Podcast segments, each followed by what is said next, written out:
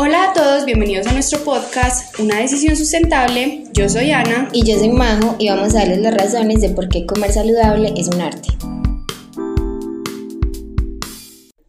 Hola a todos, bienvenidos a nuestro primer capítulo del podcast Una decisión sustentable, donde tocaremos temas como la soberanía alimentaria, la producción agrícola y además de mencionar sus beneficios a la salud y la economía.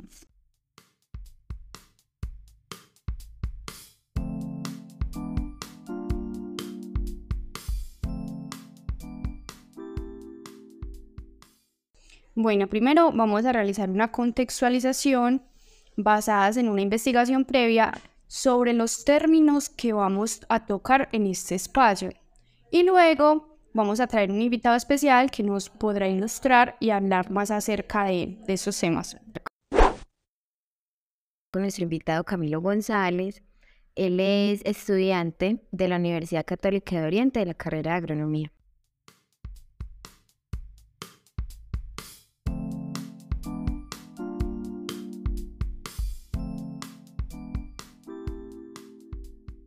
Primer término que vamos a tocar es la soberanía alimentaria, que según el movimiento campesino internacional, la soberanía alimentaria es el derecho de los pueblos de sus países o uniones de estados a definir su política agraria y alimentaria. Ok, yo creo que es necesario definir dos conceptos importantes. Tenemos la seguridad alimentaria, que es todo aquello que buscamos de que toda persona tenga el acceso físico y económico alimentos inocuos y que sean nutritivos para ellos, que ellos puedan tener la capacidad de, saber qué quieren comer, cuándo lo quieren comer y todo aquello pues que tenga que ver relacionado con eso. Tenemos como soberanía eh, alimentaria todo aquello que busca que una región o un país eh, no se vea afectado por condiciones externas al país, o sea, que Colombia en tal tenga la capacidad de responder satisfactoriamente a la demanda que tengan los colombianos. O sea, nosotros como, como profesión estamos en el primer eslabón de la producción de alimentos. Entonces, de nosotros depende eh, la, como ya lo decía, de pronto la cantidad, inocuidad, de, desde nuestro conocimiento, saber qué espacios son eh, adecuados para tipos de cultivos, eh, cuáles son las características del cultivo, condiciones eh, ecológicas, ambientales y todo aquello pues que demande un cultivo.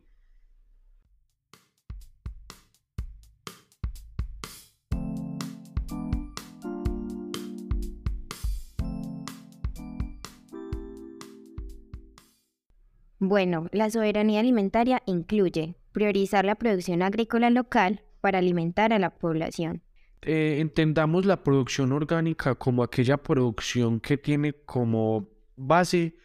eh, no utilizar ninguna sustancia química o alguna sustancia sintética. Ellos buscan más que todo eh,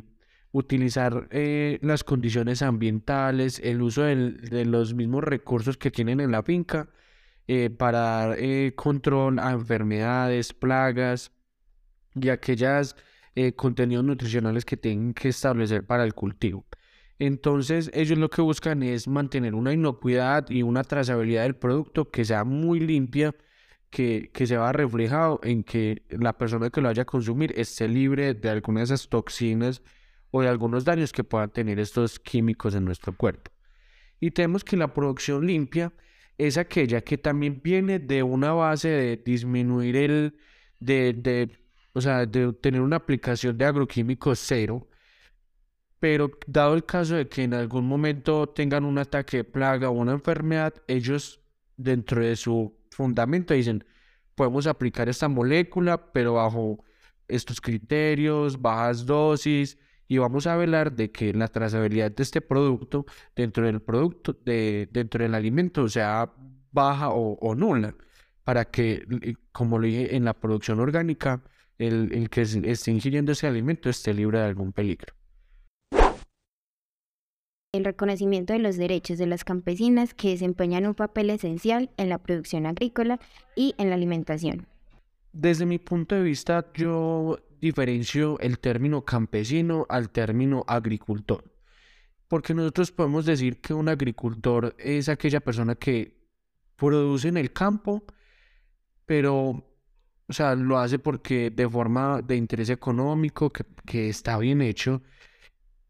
pero no lo ve como, como yo digo que el campesino, que es una persona que tiene un arraigo por la tierra, o sea, él nació ahí, vive ahí, y, o sea, todo su entorno familiar, económico, todo depende del campo, o sea, siempre ha estado ahí. Entonces, desde, desde mi profesión, desde mi, mi área técnica, nosotros no solo vamos a mirarlo desde el punto de producción agrícola, o sea, ah, cuánto me está produciendo, vení a decirme qué enfermedades, plagas tenés, sino que nosotros también llegamos con un enfoque de, desarrollo, de, de, identificar problemáticas que pueda tener la comunidad, la misma persona, situaciones difíciles que esté pasando, por la que nosotros también le podamos ayudar. Porque tenemos que tener en cuenta que lo poquito que él tiene, sea económico, todo, es, lo está poniendo en manos de nosotros, o sea, está poniendo toda su fe en todos nosotros. También muy importante mencionar la participación de los pueblos en la definición de política agraria. O sea, es demasiado importante nosotros conocer qué productos vamos a aplicar al cultivo, porque o sea, estamos teniendo en cuenta que no solo es la planta, sino que nosotros también tenemos que velar por el cuidado del suelo, que como sabemos es un recurso natural no renovable y que si nosotros no lo cuidamos, podemos hacer que éste se degrade y pone en riesgo la viabilidad de otros sistemas productivos en un futuro. Entonces nosotros al momento de hacer una aplicación de alguno de estos productos tenemos que conocer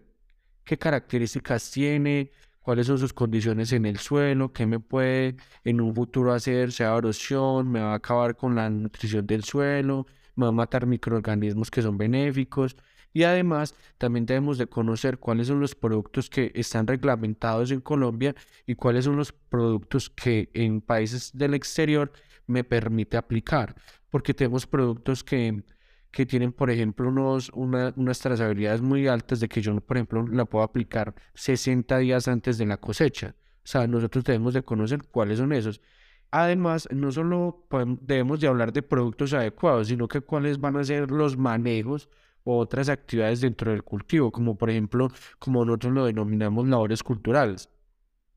que es el manejo a todas estas arbeces o plantas no deseadas, que, cómo vamos a utilizar, por ejemplo, barreras físicas, que son la implementación de árboles para que no me lleguen estos insectos o estas enfermedades para así minimizar el uso de estos productos. Además, nosotros también podemos utilizar eh, trampas que nos ayudan a, pues, como ya dije anteriormente, a minimizar lo máximo a todo este, este uso de productos que buscamos no hacer aplicaciones.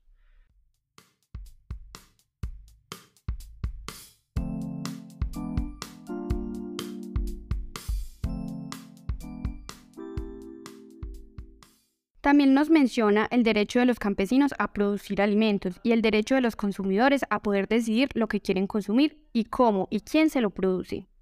Al, tener unas producciones con cero aplicación de sustancias químicas o sintéticas, vamos a tener beneficios en la salud humana, ya que es, pues, vamos a estar eh, libres de, exposiciones a estos químicos que se van a ver reflejadas en en la disminución de enfermedades digestivas, vamos a prevenir las posibilidades de, tener cáncer, porque la presencia o la simple exposición de uno estar a un químico,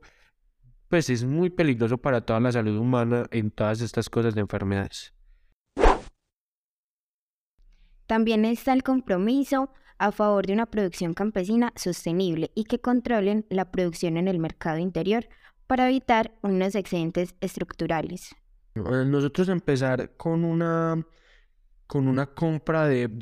de, productos locales, lo que vamos a hacer es reducir esa cadena de intermediación que en un momento llega a encarecer los precios a los consumidores finales y que esto se ve reflejado en, en reducir el margen de ganancia de los, de los agricultores. A nosotros eh, apoyar este consumo local, también vamos a apoyar a aquellos emprendimientos o emprendedores que lo que buscan es competir de pronto en pequeña escala con grandes empresas. Así vamos a tener para, para todas aquellas personas eh, precios justos que se ven reflejados en un ahorro tanto para el coste del transporte y para la, esta gestión de intermediarios que es demasiado costoso para él. Muchas gracias a todos por quedarse hasta el final de este capítulo. Esperamos que les haya gustado y nos vemos en el próximo.